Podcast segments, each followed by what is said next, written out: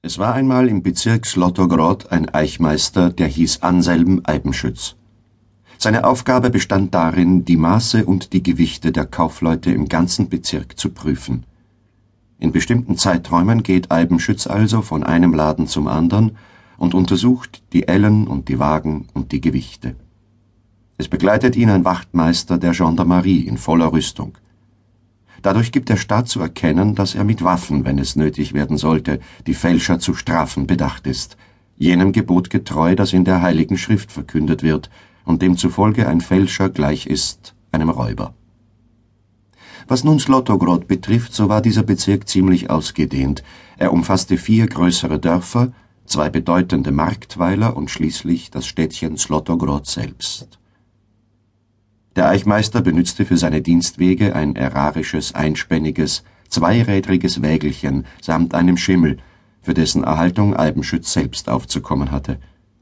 Der Schimmel besaß noch ein ansehnliches Temperament. Er hatte drei Jahre beim Train gedient und war nur infolge einer plötzlichen Erblindung am linken Auge, deren Ursache auch der Veterinär nicht erklären konnte, dem Zivildienst überstellt worden es war immerhin ein stattlicher Schimmel, vorgespannt einem hurtigen, goldgelben Wägelchen. Darin saß an manchen Tagen neben dem Eichmeister Eibenschütz der Wachtmeister der Gendarmerie, Wenzels Lama. Auf seinem sandgelben Helm glänzten die goldene Pickel und der kaiserliche Doppeladler. Zwischen seinen Knien ragte das Gewehr mit dem aufgepflanzten Bajonett empor.